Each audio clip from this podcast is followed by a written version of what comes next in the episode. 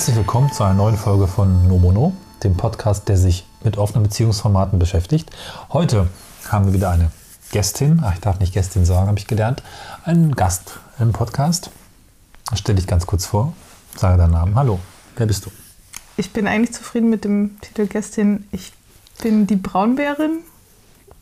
Ja, und ich bin da und Gast. Anneliese äh, war nicht zufrieden mit dem Titel Gästin, da muss ich Gast sagen. Wurde mir beigebracht. Und was Anneliese sagt, das gilt diesem Podcast. Ja, genau. Ich bin auf der Reise, auf der Suche nach spannenden Gesprächspartnern und Gesprächspartnerinnen für diesen Podcast. Meine Reise ist weiterhin in meiner Heimatstadt, wie auch in der letzten Folge. Aber es tut nichts, äh, ja, tut einen ganz kleinen Abbruch. Mich würde interessieren, wie immer eigentlich, wenn ich Gäste habe, wo kommst du her? Was machst du? Und vor allen Dingen, ja, was ist deine Beziehungsbiografie? Was hat dich zu dem gemacht, was du jetzt gerade bist? Und was gibt es für Punkte, an denen sich für dich was verändert hat, wo du vielleicht was gelernt hast über Beziehungen generell, wo du gesagt hast, so mache ich es nicht weiter, ich brauche jetzt ja vielleicht eine, eine Abweichung von dem Standardpfad, wenn man so will, oder wie bist du aufgewachsen, das hat dich geprägt? Erzähl doch einfach mal. Ja, meine, meine Biografie ist zwar lange, aber nicht so, nicht so wahnsinnig divers. Ich glaube, ich bin das, was man als ähm, Serien, Serientäter beschreiben würde. Ähm, angefangen hat das Ganze für mich, ähm, da war ich 17, erstmal mit einer klassischen Hetero-Beziehung zu einem Mann. Ähm, und was mein, meine Beziehung, meine Art Beziehungen zu leben eigentlich von, von ganz von Anfang an geprägt hat, war irgendwie, das war ähm, erstes Mal Sex oder zweites Mal Sex, das erste Mal war richtig scheiße, ähm, habe ich festgestellt, oh, ich bin kinky. Und zwar sehr. Woran hast du es gemerkt? Ähm, mir wurde leicht wehgetan. Das Aha. muss man auch ein bisschen in den Kontext drücken. Mein äh, damaliger Partner hat das ähm, sehr, sehr liebend und liebevoll gemacht und einfach so ein bisschen rumprobiert und, und gespielt und geguckt, was halt, was halt Spaß macht, weil wie gesagt, erstes Mal hat nicht so gut funktioniert und dann haben wir halt irgendwie, oder er hat, hat probiert mit mir zusammen, was denn mit uns zusammen gehen könnte. Und da war erstmal so dieses, ähm, okay, krass, ähm, da passiert jetzt was mit dir, das ist komplett abseits von dem, was dir jetzt von unserer Gesellschaft vermittelt wurde als das ist normal, das ist, wie du Sexualität zu leben hast. Gibt es einen Geheimschalter? Da gibt es einen Geheimschalter und der macht mhm. offensichtlich was mit dir. Also es ist so Licht an, Licht aus, ähm, die Reaktion bei mir. Ja. Ähm, naja, dann hatte ich erstmal eine Krise. Gott sei Dank hat sich das zeitlich relativ stark in Grenzen gehalten. Das war so eine Zwei-Wochen-Krise. So, oh mein Gott, du bist nicht normal. Äh, was ist los mit dir? Und ähm, dann, das war aber einfach unausweichlich. Also es war einfach so eine krasse Reaktion, das konnte man nicht verleugnen. Und das war halt einfach da. Das heißt, meine ganze Beziehungsgeschichte war von Anfang an dadurch geprägt, so, du bist ohnehin nicht normal. Mhm. Ähm, ja, das ging dann tatsächlich, also bis auf das Kinky sein und, und halt SM haben mit meinem Partner, ging das erstmal zwei Jahre oder anderthalb, ich weiß gar nicht mehr, relativ normal und hetero weiter. Und irgendwann kamen wir dann auch auf den Trichter so, ja, wir könnten ja auch mal auf eine Beziehung probieren. Wir hatten da eigentlich Bock zu. Welche, welche Zeit ist da vergangen? Ähm, anderthalb Jahre, also da war ich so 19, glaube ich. Genau. Ähm, ich hatte dann auch mh, noch einen anderen, also einen zweiten Partner, wobei ich ihn tatsächlich, naja, vielleicht kommen wir da später noch drauf, so der Begriff Partner oder auch nicht Partner. So mit dem hatte ich dann Sex, aber sonst nicht so wahnsinnig viel. Es war auch das, wie, wie das in meinem Kopf dann so war. Auf einer Beziehung ist halt, ich habe einen Primärpartner und dann kann es auch noch andere Menschen geben, mit denen ich halt auch körperlich bin. So ja. Das ist das, was ich im Podcast oft als ähm, klassische Polybeziehung bezeichnet habe. Man fängt zu zweit an und öffnet es für eine dritte Person. Das ist zumindest was, was ich gefühlt öfter von höre. Ohne das jetzt irgendwie belegen zu können, aber ja. ist jetzt nichts Unübliches, sagen wir mal so.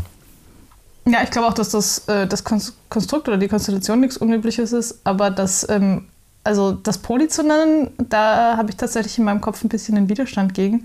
Weil für mich, ja. also für mich ist da eine Hierarchie sehr klar. Es gibt halt diesen Primärpartner und dann gibt es daneben halt noch Menschen, mit denen ist auch was. Aber das ist klar dem untergeordnet, was ich mit meinem Primärpartner, Partnerin habe. Mhm. Ähm, ja, komme ich, komm ich glaube ich, dann auch gegen Ende meiner Biografie noch relativ stark drauf zu sprechen. Ähm, ja, äh, mein, äh, das mit dem offenen Konzept hat ganz gut funktioniert. Mein Partner hatte Bock, äh, auch mal einen Dreier zu haben mit zwei Frauen, hat versucht, mich mit einer anderen Frau zu verkuppeln. Das hat auch sehr durchschlagend funktioniert. Ich habe festgestellt, ich bin nicht nur kinky, ich bin auch bi. ähm, habe mich Ah. äh, relativ intensiv in diese Frau verliebt. er hat mich dann sogar noch ähm, beim ersten Mal zu ihr gefahren, das war in Bonn. Ähm, Süß. Ja. ja, Fast dem, romantisch, ja. fast romantisch. Aus dem Oder Dreier wurde dann leider nichts für ihn. Ähm, Der hat gar nicht stattgefunden. der hat nicht stattgefunden, Ja. nein. Der, der wurde noch so angerissen. Wir sind dann tatsächlich auch zu dritt in eine Hütte in Harz gefahren. Ähm, haben dann aber ihn rausgeschmissen nach irgendwie einem Abend, an dem Oha. nichts passiert ist. Also er war da erstaunlich leidensfähig, so im Rückblick. Er war echt, äh, also ein, ein cooler Typ, ein sehr leidensfähiger Typ. Wir haben auch immer noch ab und an Kontakt und reden miteinander. Falls du zuhörst, so cooler Typ, ja. Gut gemacht irgendwie. Also, Ja, muss ich ihm mal schicken. mach mal. Ja, und dann war ich, äh, so habe ich meine, meine langjährige Partnerin kennengelernt. Ich nenne sie mal, ich glaube, die Löwin.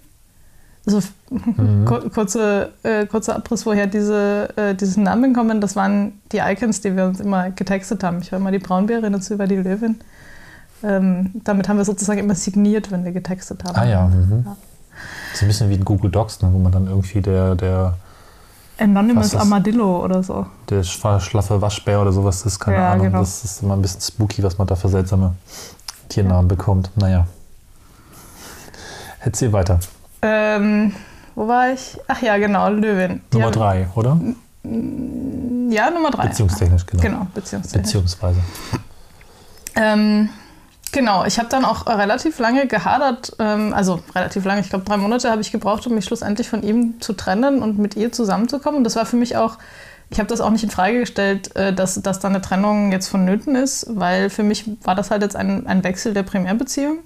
Und es war für mich nicht möglich, das hinzuzufügen. Vor Mhm. allem, weil es auch zwischen den beiden überhaupt nicht, also da, da war einfach keine Anziehung, es war überhaupt, stand überhaupt nicht im Raum, dass das jetzt irgendwie äh, ein, ein Dreiergeflecht wird, sondern es war relativ klar, okay, sein, seine Zeit geht zu Ende, ihre Zeit fängt an. Ähm, Moment. Letzten Satz nochmal, ich habe es gerülpst. ja, es war auch relativ klar, seine Zeit geht zu Ende, ihre Zeit fängt an.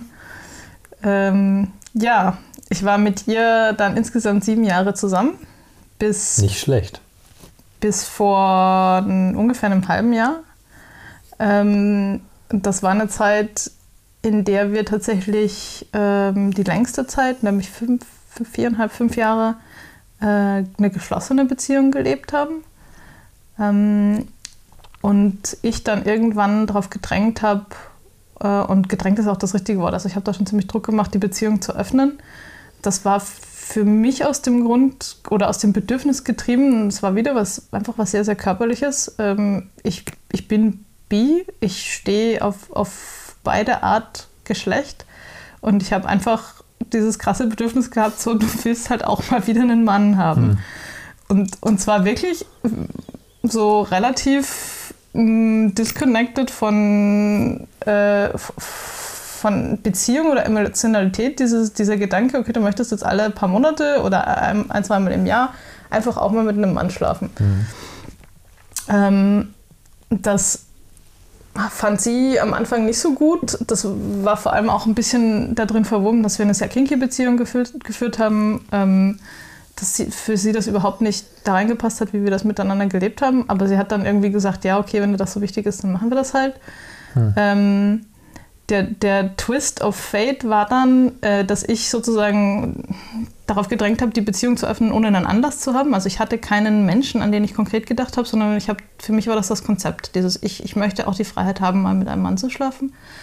Und es ist dann tatsächlich auch relativ lange nichts passiert. Wir hatten dann so ein, zwei Dreier mit ähm, befreundeten Männern, die wir beide kannten und wo sie auch teilgenommen hat, so mehr oder weniger mir zuliebe. Es war auch, für mich war es schön, für sie war es, glaube ich, neutral. Und dann hat sie ähm, tatsächlich relativ, relativ gezielt angefangen, andere Frauen kennenzulernen. Sich, also ich denke mal, ähm, sie hat sich auch gedacht, ja, wenn, wenn das jetzt so ist, wenn wir das so leben, dann möchte ich da auch was von haben. Ist auch vollkommen in Ordnung. Also war das gar nicht aus dem Bedürfnis raus, sondern so ach, äh, jetzt möchte ich gleich ziehen? Das ist so schwierig im, im Nachhinein zu sagen, vor allem weil es ja auch nicht um mich selbst geht, sondern um eine andere Person. Ja, ich habe, fair. also in Mhm. meiner Wahrnehmung war es schon, dass sie das relativ strukturiert betrieben hat. So, ja, ich fange jetzt an zu daten, ich setze mich da jetzt hin und lerne Leute kennen. Punkt. Und daraus ist dann halt auch was entstanden. So, sie hatte dann mm, zwei relativ kurze Beziehungen zu Frauen und ähm, die dritte Beziehung zu einer Frau war dann auch wieder ein sehr durchschlagender Erfolg, diesmal auf ihrer Seite. Das Ganze auch noch unter relativ schwierigen Umständen. Sie hat dann diese zweite Frau auch äh, bei einem Sportunfall relativ heftig verletzt. Das hat, die, hat sie erstmal ähm, halt verbunden durch diese, dieses So Aufarbeiten. ein irgendwie. Samariter-Effekt. Kennen ja, es alle aus Zurück in die Zukunft. Ja. ja, Rita mehr so dieses Schuldgefühl. Ne? Also sie war ja schuld. Ähm, Na gut, okay. Die Löwin war schuld.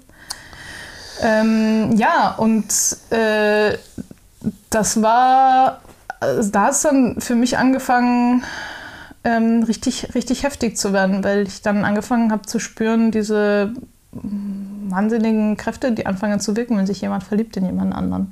Das war für mich auch außerhalb von dem, was irgendwie dieses Öffnen der Beziehung beinhaltet hat. Also wir haben wir waren, sind da relativ unbedarft rangegangen. Ich habe das immer genannt, ähm, Körperlichkeit ohne Gefühle für mich, aber das ist natürlich, das, das greift natürlich zu kurz. Auch wenn ich mit anderen Menschen schlafe, sind für mich da Gefühle dabei. Das ist Mhm. irgendwie Vertrautheit, teilweise ist es eine Freundschaft. Es ist auf jeden Fall mm, ein relativ tiefes Vertrauen. Gerade wenn man irgendwie SM miteinander hat, gehört für mich da schon relativ viel tiefes Vertrauen dazu, um das überhaupt ähm, miteinander machen zu können. Naja, und also long story short, schlussendlich ist unsere Beziehung dann in meiner Wahrnehmung daran zugrunde gegangen, wenn man sie fragt, äh, wahrscheinlich auch an anderen Dingen. Also man muss schon noch dazu sagen, dass unsere Beziehung nach sieben Jahren ähm, nicht mehr die frischeste war. Ich glaube nicht, dass es Probleme waren, die wir nicht hätten bewältigen können, aber zusammen war das einfach zu viel. Also auf meiner Seite dann diese wahnsinnigen Verlustängste, okay, da passiert jetzt was, das war nicht abgemacht und, und da ist jetzt jemand, der irgendwie massiv die Aufmerksamkeit und auch die Zeit von, von deiner Partnerin abzieht. Und ähm, das Ganze war dann auch noch kombiniert mit einer relativ heftigen Verletzung auf meiner Seite, wo es mir körperlich relativ schlecht ging. Also das alles ist nicht, um zu entschuldigen, dass ich äh, in der Situation auch vieles einfach hätte besser machen können. Naja, das war so ähm, die, die Biografie. Also zwei Beziehungen, beide äh, offen. Und die, also meine, meine jüngste Erfahrung mit, mit Poli oder mit Nicht-Offen halt schon ähm, eine re relativ krasse Negativerfahrung in dem Sinne. Wobei ich auch sagen muss, jetzt, wo ich ein halbes Jahr ähm, darüber hinweg bin oder ein halbes Jahr da raus bin, ähm, habe ich, glaube ich, auch einfach wahnsinnig viel gelernt und auch mir angefangen, strukturiert Gedanken zu machen über, was ist Beziehung eigentlich, was sind Bedürfnisse, was, was möchte man voneinander, was sind die eigenen Grenzen, wo möchte ich hin, was, was kann ich meinem Partner von mir geben, was möchte ich gern von meinem Partner. Und ich glaube, dass ich da, also ich bin noch relativ jung, jetzt bin ich 27, 28. Oh. Ich glaube, dass ich dadurch äh, doch profitieren kann, auch in meiner Zukunft und meine Beziehungen besser gestalten.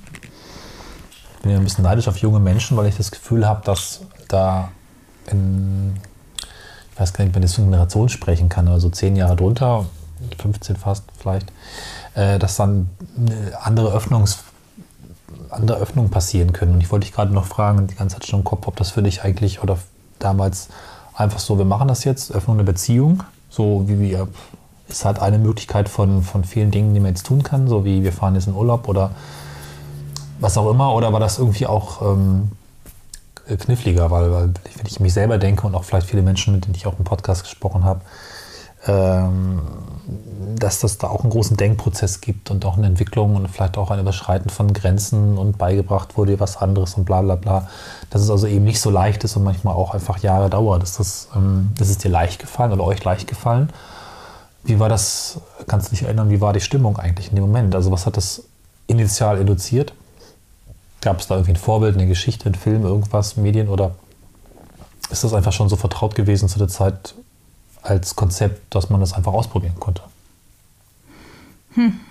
Das ist eine gute Frage. Es, es liegt jetzt natürlich äh, zehn Jahre zurück. Ähm, aber so in meiner Erinnerung ähm, irgendwie keins von dem, was du jetzt genannt hast. Ich hatte nie irgendeinen Widerstand dagegen in mir. Ich sage immer, irgendwas müssen meine Eltern verdammt richtig gemacht haben bei meiner Erziehung. Ja, Es war übrigens Ja. auch, äh, als ich dann mit, mit einer Frau äh, zum ersten Mal geschlafen habe oder mit einer Beziehung hatte, es war überhaupt nicht dieses, oh mein Gott, das ist jetzt, das ist jetzt Homo und, und bäh, sondern ich habe mir tatsächlich äh, ta hauptsächlich Gedanken darüber gemacht, ist das was, was, was dich anmacht, was dir gefällt, ist das was, was du Ja. machen möchtest? Ja, kann ich mir vorstellen, okay, dann probierst du das jetzt. Und das mit dem au- auf eine Beziehung, also einen, einen dritten Partner zu haben, war eigentlich genauso. Also ich, ich müsste jetzt lügen, wenn ich den Wortlaut noch hinkriegen würde, äh, versuchen würde hinzukriegen mit meinem Partner, aber ich glaube, wir haben uns einfach gemeinsam Gedanken gemacht, so über was halt irgendwie geil wäre, was man so machen könnte. Und wir waren ohnehin die ganze Zeit am Ausprobieren. Also wie gesagt, durch unseren Kind getrieben, Ja, haben gut. wir eh Mhm. krasse Sachen gemacht. Und, und dieses, äh, so hat das aber zu sein, das erwartet die Gesellschaft von uns, das war nie Thema. Da, also, Mhm. Das ist immer interessant. Ich hatte das ja auch in der Folge mit der äh, Berenike, die ja auch in der Richtung unterwegs ist, dass das irgendwie so ein Grundsetup von, von Offenheit sehr, ich weiß nicht schnell, aber es kommt halt einfach irgendwie so mit. Äh, Kinky, SM, BDSM-Geschichten. Ähm, müssen auch irgendwann, glaube ich, mal eine Folge bewusst zu dem Thema machen. Das habe ich schon damals versprochen, weil es, ähm, ich finde es spannend, dass ich da einmal raushöre, dass diese, diese Offenheit eigentlich, ich weiß nicht, ob es durchweg der Fall ist in der Szene, aber doch sehr weitreichend so ähm, existiert und, und auch immer mit dabei ist, weil es ansonsten auch schwer möglich ist, glaube ich. ja. Weil es eben, ich finde den Begriff des Spielen halt sehr schön, den ich dabei gehört habe. Man spielt miteinander und es wird dann gleich leicht und spielerisch, vielleicht teilweise in Anführungszeichen, aber es gibt dem Ganzen so eine gewisse Leichtfüßigkeit, das nicht so, nicht so ernst zu nehmen und nicht so als falsch und schmutzig zu begreifen, wenn man einfach verschiedene Partner hat, mit denen man auch etwas Schönes, Wichtiges teilt. Ne? Wobei das bei euch damals ja nicht irgendwie, ihr habt ja kein, keine BDSM-Öffnung gemacht, glaube ich, oder? Sondern einfach nur eine Öffnung. Ähm, ach so, du meinst, ob ich mir einen dritten Partner SM hatte? Genau. Äh, haben wir nicht, weil er sich dafür nicht Also so richtig interessiert so. hatte. Ja. Mhm. Aber es wäre auch nicht äh, verboten gewesen oder so. Es hat halt Ja. einfach so gepasst. Ähm ja, das, das mit dem Spiel, äh, da hast du tatsächlich recht. Äh, das, das, die Metapher passt für mich auch recht gut. Obwohl ich würde es nicht als weniger ernst bezeichnen, sondern was, also was man damit macht, ist tatsächlich, was man miteinander macht in der Situation, ist für mich ist sehr tief und sehr ernst und Mhm. teilweise auch gefährlich. Aber was Spiel halt impliziert, ist, dass man sich andere Regeln gibt. Also wenn man jetzt dran denkt, Ja, dass genau. man Mhm. ein Brettspiel miteinander spielt und dann erlegt man sich halt irgendwelche ganz doofen Karten au äh, Regeln auf. So die blauen Karten müssen nach links, die roten müssen halt nach rechts und, und das ist halt ganz anders als im echten Leben. Aber man hält sich trotzdem sklavisch an diese Regeln in diesem dummen Brettspiel. Ne? Und äh, da, wenn man sich einmal darauf einlässt, das so zu empfinden, dass man sagt, ja, wir schmeißen jetzt alles weg, was, was wir irgendwie, sobald wir aus der Tür der Wohnung rausgehen, an Regeln haben, denen wir folgen, und bauen einfach unser, unsere ganz eigene Welt, dann ist das wahnsinnig befreiend.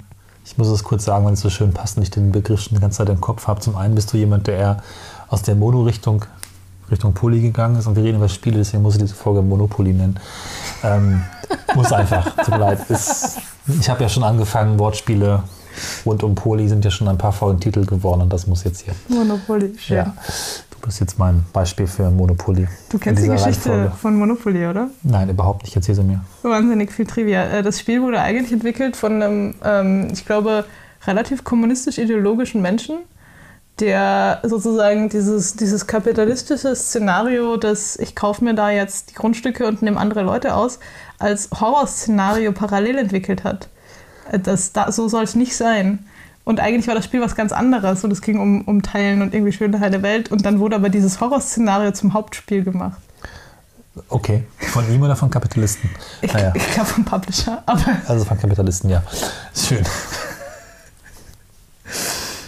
ja. Gut, zurück zum Thema. Wir waren bei dem Spielen im Kinky-Kontext, genau. Dass es, dass es so andere Regeln gibt und dass es plötzlich, also man kann eben auch mit neuen Regeln auch Dinge erlauben. Ne? Das, das finde ich irgendwie ganz beeindruckend. Ist auch so ein bisschen, weiß gar nicht, ich muss gerade auch an Rollenspiele denken, wo man sich auch in ganz andere oder ähm, Live-Action entsprechend lab, ganz andere, ganz andere Rollen gibt und plötzlich Dinge machen darf, die man sonst nicht machen darf. Also mit, mit Schwert auf Leute kloppen oder sowas. Ne? Das ist Ja. vielleicht so ein bisschen auch die Richtung.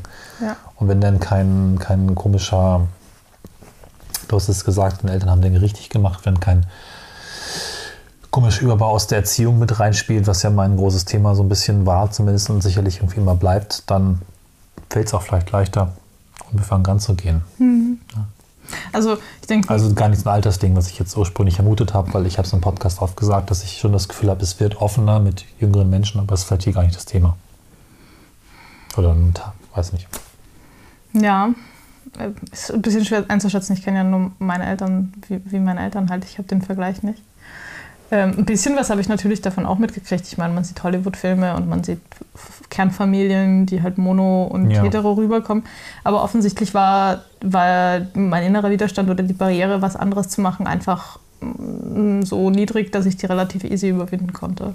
Das haben meine Eltern richtig gemacht. Sie haben da nicht besonders viel Dogma irgendwie in mir ähm, aufgebaut, denke ich mal. Ja. ja. Aber wo du gerade über Regeln geredet hast, das ist tatsächlich was, äh, was ich glaube ich noch erzählen wollte. Einfach als, also das ist, das ist eine Lernerfahrung, die ich gemacht habe im, im Poly-Kontext, wie man so mit, mit Poly- oder offenen Situationen umgeht oder auch nicht umgeht. Ähm, wie schon an, eingangs erzählt, ist ja mein, meine letzte Geschichte, meine letzte Poly-Geschichte eher ein, so hat es nicht funktioniert. Ähm, und in dieser Situation, wo, wo meine Partnerin, die Löwin, eben diese, diese andere Frau hatte, in die sie sich verliebt hat, haben wir natürlich am Anfang, als wir noch eine Kommunikation und eine Beziehung hatten, versucht, damit irgendwie umzugehen. Ne? Und da war unser erster Ansatz ja, lass uns Regeln geben. Mhm. Das ist auch, also wenn man ein bisschen in, in einer linken, queeren Community aufwächst oder, oder sozialisiert ist, dann kriegt man auch am Rande so fuzzy ein bisschen immer dieses Poly-Thema mit und dann kriegt man auch ab und an mal mit, dass sich Leute irgendwelche Regeln geben. Und dann versucht man das halt zu kopieren, weil man hat es ja nicht wirklich gelernt und dann kopiert man halt. ja. Das haben auch wir am Anfang versucht. Ähm, also so, so Regeln wie, wie oft darf man sich sehen, was darf man miteinander machen, ähm, wie lange darf man sich sehen, wie äh, zum Beispiel eine, eine ganz Gefragt. Hm. Beispielregel. Beispielregel, äh, Beispielregel zum Beispiel, ja, wenn, wenn Zeit mit mir verbracht wird, dann wird mit der anderen Person nicht getextet die ganze Zeit. Mhm. Na gut, das ist. Ähm, Also es ist eigentlich Basic Human Regel. Decency, aber äh, es war nötig, das festzuschreiben. Mhm, okay. Ähm, auch dieses, diese Frequenz war für mich immer eine wichtige Sache. Also für mich war halt immer, für mich war das sehr stark damit verbunden, dass ich was verliere, dass ich, wir waren beide berufstätig, wir haben beide sehr volle Leben, wir haben uns in der Woche so zwei, drei Abende Quality Time irgendwie gesehen, beziehungsweise vielleicht zwei Abende und einen Tag am Wochenende. Und davon waren dann halt plötzlich vielleicht ein Abend und ab und an auch der Tag am Wochenende weg, weil die wurden halt mit der anderen Person verbracht. Und das Ja. habe ich schon als signifikant viel, nämlich so ein Drittel bis die Hälfte meiner Zeit mit meiner Partnerin wahrgenommen, die dann plötzlich futsch ist. Deswegen war es mir halt wichtig, das irgendwie zu begrenzen. So. ja. Mir ging es da gar nicht so sehr darum, die anderen zu verhindern, sondern mehr mh, was einzuschränken, dass mir was weggenommen wird. Also wirklich Verlust. Ähm, das hat aber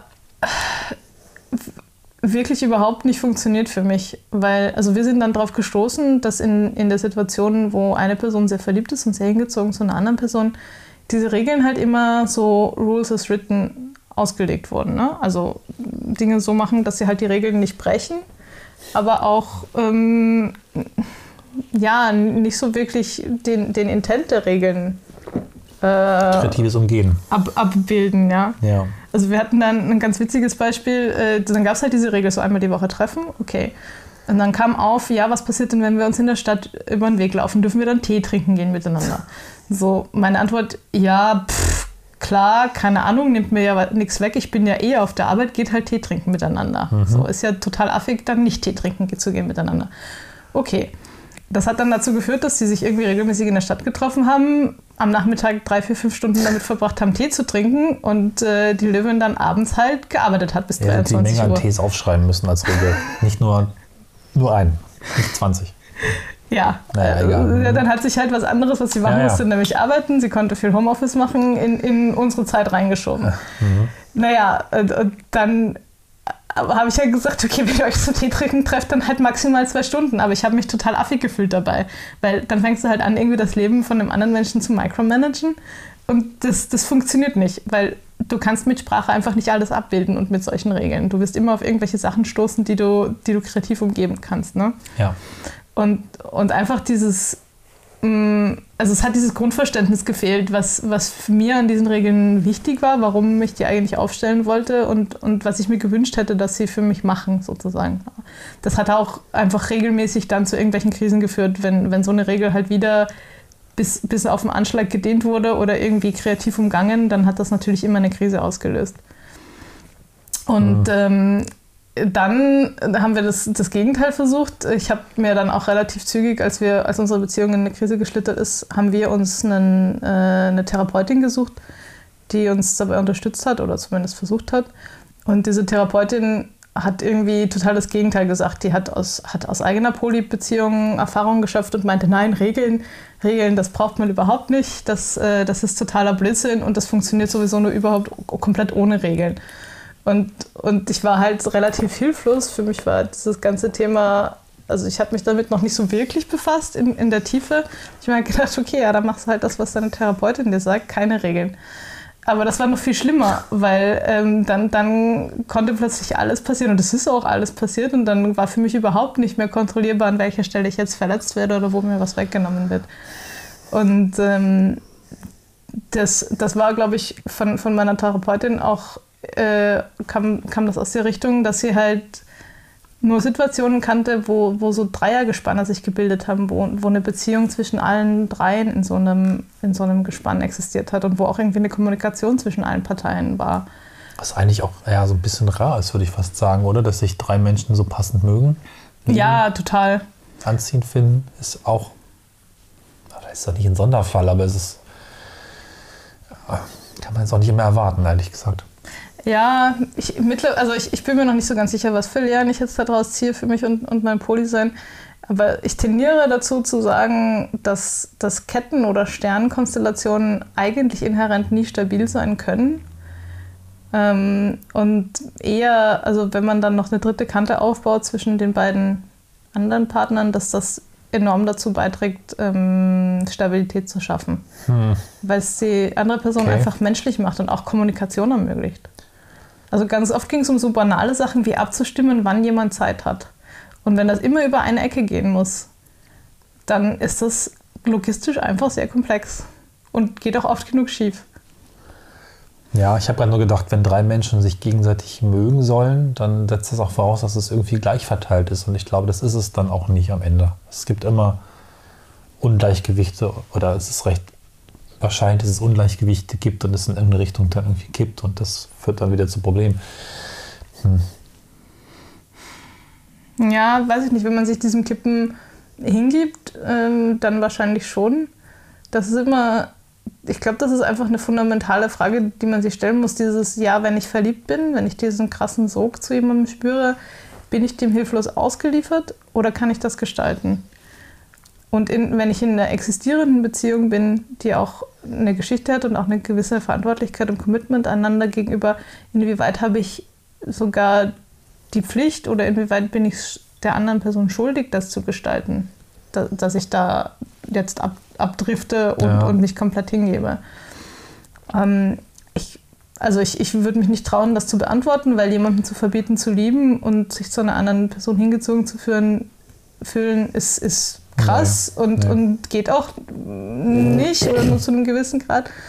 Ähm, aber ich glaube, also ich bin schon ein Fan von diesem Prinzip der Verantwortlichkeit, dass man halt irgendwie auch in allem Verliebtsein trotzdem mm, darauf achtet, wie es der anderen Person geht und, und was da mit der alten Beziehung passiert gerade.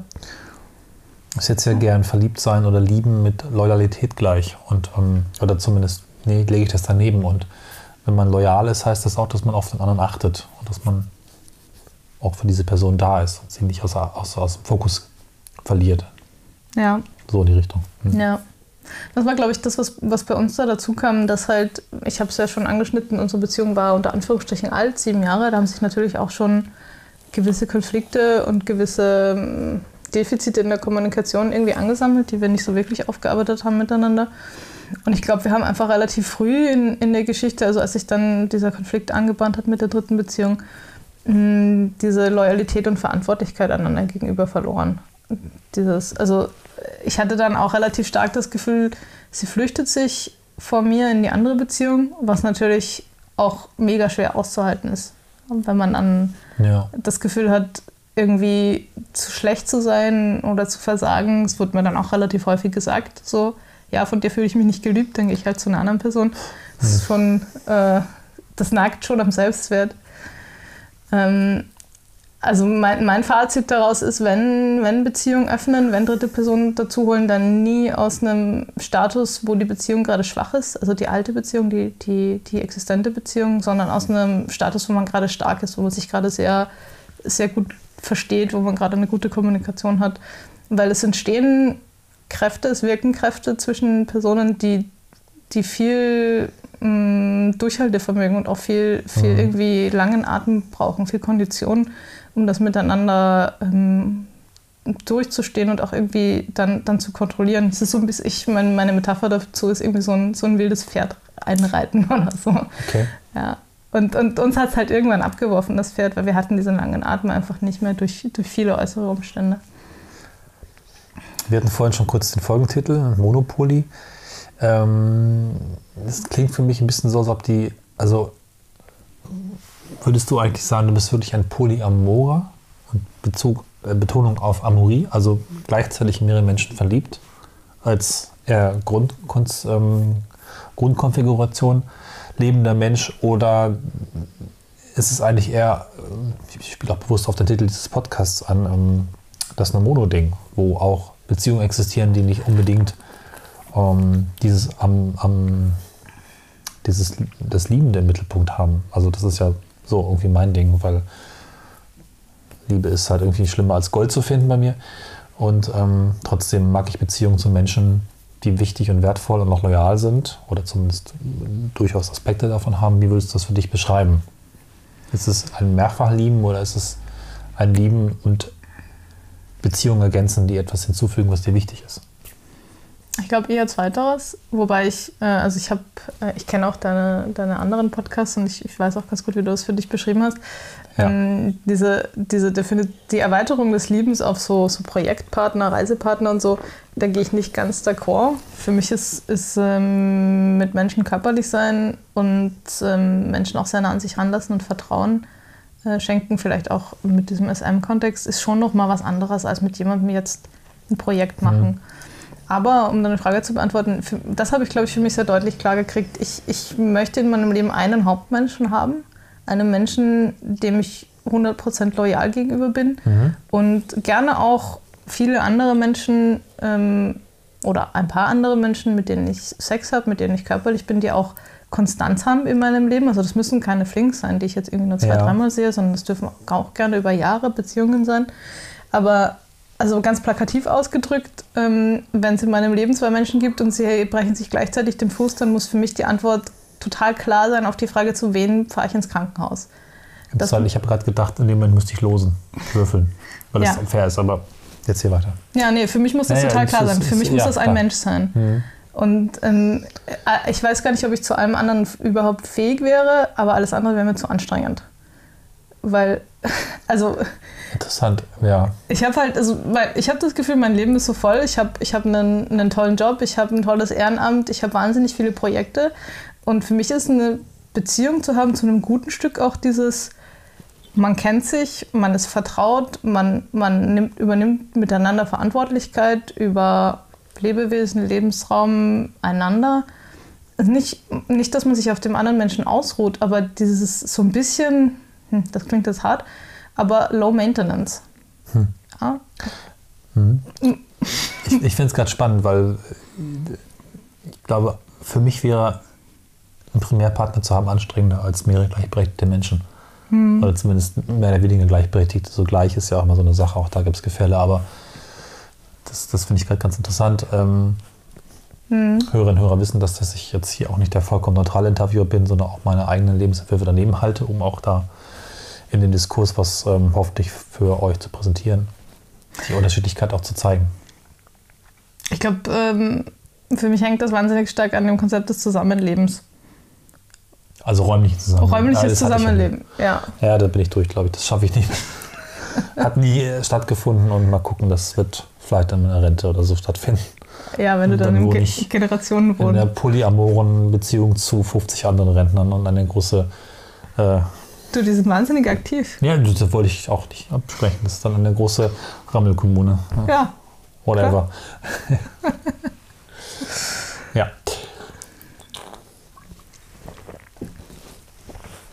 Würdest du denn, und vielleicht so ein bisschen langsam durchkommen, hast du, ich frage das irgendwie immer, im letzten Podcast ist es so ein bisschen anders ausgegangen, sagen wir mal so, wer noch nicht reingehört hat, mag das tun in der letzten Folge. Ähm, ja, Do's und Don't Do's, Dinge, wo du sagst, das habe ich gemacht, das war nicht gut, das möchte ich jedem ans Herz legen, vielleicht nicht zu tun oder auch das hat total gut funktioniert. Das ist so ein bisschen so ein Tipp für mich, weil ich ja weiterhin noch glaube oder hoffe zumindest, dass wir diesen Podcast auch Hörerinnen und Hörer haben, die vielleicht frisch in das Thema reinkommen und durchaus auch nach Tipps suchen, was man vielleicht nicht unbedingt wiederholen muss oder nachmachen muss. das ist ja schwierig. Also auf jeden Fall ein Du für mich ist radikal auch für eine Kommunikation. Ja, Regel Nummer eins eigentlich. Ja. Und das, also das kann man tatsächlich üben. Das ist am Anfang eine Überwindung und vielleicht sogar eine krasse Überwindung, wenn man über Dinge spricht, die einem sehr unangenehm sind. Aber es ist wie ein Muskel, den man trainiert. Das wird irgendwann, irgendwann ist es wirklich nur noch so ein bisschen so ein Pieken und dann ist es eigentlich vorbei und Mhm. man redet über die Sache, über die man immer schon mal reden wollte. Don'ts. Hm. Ich weiß es nicht. Ich habe das mit den Regeln schon angesprochen. Das, ich ich glaube, dass es auf beide Arten funktionieren kann. Für mich geht das regelfrei überhaupt nicht. Ich, ich denke, ich, ich brauche irgendwie Regeln, Dinge, auf die man sich verlassen kann, aber das Ganze verbunden mit, mit einem Verständnis des Partners. Also es muss irgendwie klar sein, warum diese Regeln existieren, was der Intent dahinter ist und dann kann, ist es einem halt auch möglich, den, den Intent zu wahren und nicht die Regel, wie sie geschrieben steht, sozusagen. Vielleicht sollte man eher, das ist ja auch so ein Aspekt aus der gewaltfreien Kommunikation, nicht Regeln aufschreiben, sondern Wünsche formulieren. Ich wünsche mir eigentlich diese zehn Dinge und dann ergeben sich daraus natürlich auch Handlungen. Ja, Nur als, als spontane Idee, als vielleicht kleiner Tipp auch an Menschen da draußen, sich weniger Regeln aufzuschreiben, sondern vielleicht wirklich von beiden Seiten Wünsche und diese Wünsche zu kennen. ja. Aber ohne Erfahrung einfach jetzt blau ins Blau reingesprochen. Das, das ist sicher eine, eine verdammt gute Idee, wenn man eine entsprechende Kommunikationsbasis hat. Und da komme ich, glaube ich, auch zu meinem, meinem einzigen Don't. Ähm, nicht die Beziehung öffnen in den, in den Status der, der Schwäche oder des Konflikts rein. Das ist absolut keine Lösung für irgendwas. Das, Oder noch schlimmer als Reparaturversuch, als ja, Belebungs-, Wiederbelebungsversuch für eine Beziehung. Sowas äh, ist eigentlich immer Untergang. ja, also, Der letzte Sargnagel. ja. So habe ich zumindest auch viel von gehört, ohne eigene Erfahrung. Ja, darauf können wir uns einigen. Ja, ja das ähm, war, glaube ich, schon mal ein guter Einblick. Ich weiß nicht, ob du noch Dinge erzählen möchtest, die jetzt noch nicht drin waren. Will ich noch was erzählen, was noch nicht drin war? Ja, vielleicht noch so ein, so ein Teaser. Also ich, ich habe es schon erwähnt, es ist ein halbes Jahr her, seit meine sieben Jahre Beziehung ähm, zu Ende ist. Und das hat, also ich, ich muss schon sagen, das war so für mich die krasseste Zeit in meinem Leben, die ich bisher hatte. Auch die, die schwierigste und schlimmste Zeit für mich. Aber jetzt so langsam ähm, habe ich einen Status erreicht, wo ich irgendwie das durchaus auch wertschätzen kann. Also so ein bisschen diesen Modus feiere, dass ich halt jetzt ähm, frei bin, ungebunden. Ich habe meine tolle Wohnung, habe meinen Job, bin finanziell relativ frei. Und habe jetzt tatsächlich auch äh, zwei Beziehungen selbst. Und zwar zwei relativ gleichberechtigte Beziehungen, die für mich keine von beiden diese, äh, diese Position des Primärpartners einnehmen, sondern tatsächlich einfach beides so, naja, man kann es jetzt Spielbeziehungen nennen, aber das, das, wird, das klingt jetzt so abwertend. Das sind für mich schon Mhm. zwei, zwei sehr mm, tiefe und, und ver vertrauliche, vertrauensvolle Dinge, Beziehungen. Und mm, also ich bin sehr froh und glücklich, wo ich gerade bin und gucke auch irgendwie sehr positiv gestimmt in die Zukunft. Ich habe keine Ahnung, wo es hingeht. Aber ich habe mit dem Konzept Poly und, und offene Beziehung auf keinen Fall abgeschlossen durch die ganze Episode. Also Ja. das war jetzt ein Datenpunkt. Ich bin Naturwissenschaftlerin. Äh, ich denke in Datenpunkten und Statistik. Das war ein Datenpunkt, der war halt irgendwie, der, der hat in eine andere Richtung gedeutet, aber da kannst keine Statistik machen drüber. Ja? Da Ja. muss auf jeden Fall noch mehr, mehr Informationen gesammelt werden und da bin ich gerade dabei. Ja, ich bin die Braunbärin. Ich habe jetzt einen Panda-Bär und einen Koala in meinem Leben. Ähm, ja. Bärenland. Bärenland. Ich finde es interessant, dass dieser Podcast eine interaktive Ebene hat und zwar insofern, äh, dass du ja auch Hörerin bist und ähm, mir geschrieben hast, dass der Podcast auch Gedanken angestoßen hat, Dinge hinzugefügt hat, gerade in dieser Phase, die ähm, ja für dich hilfreich und interessant waren. Ich weiß nicht, ob das nochmal ein Punkt ist, aber das hat mich sehr gefreut und das ist ja auch eigentlich fast immer so gewesen, oder eigentlich ist es durchweg, naja, nicht ganz, aber so, dass unsere, äh, meine, meine, meine Gäste auch einfach Hörerinnen und Hörer sind. Das macht ja auch irgendwo was, also es ist ja auch dann ein bisschen ein Dunstkreis. Aber ähm, wenn das was verändert hat, hinzugefügt hat, ist das halt auch einfach schön.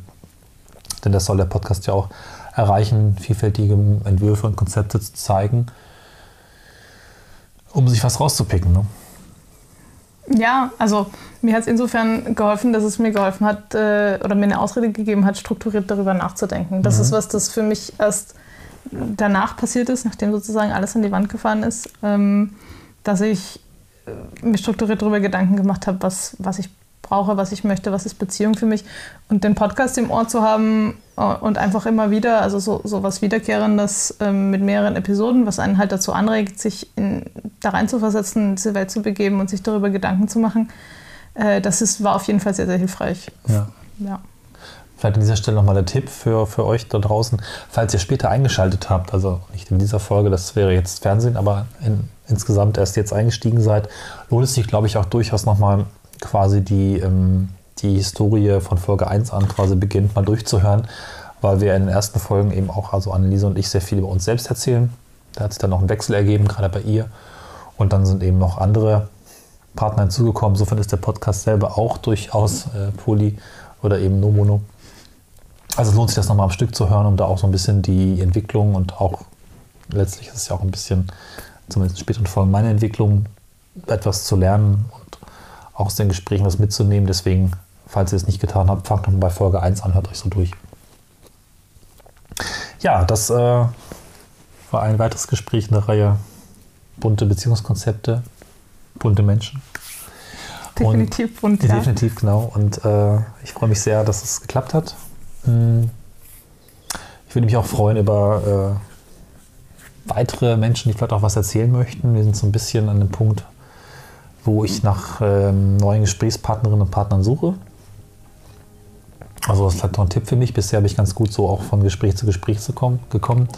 Ähm, meldet euch gerne im Podcast einerseits in die Kommentare, Fragen, Hinweise habt zu dem, was ihr gehört habt, aber auch vielleicht, wenn ihr äh, Teil dieses Podcasts werden wollt.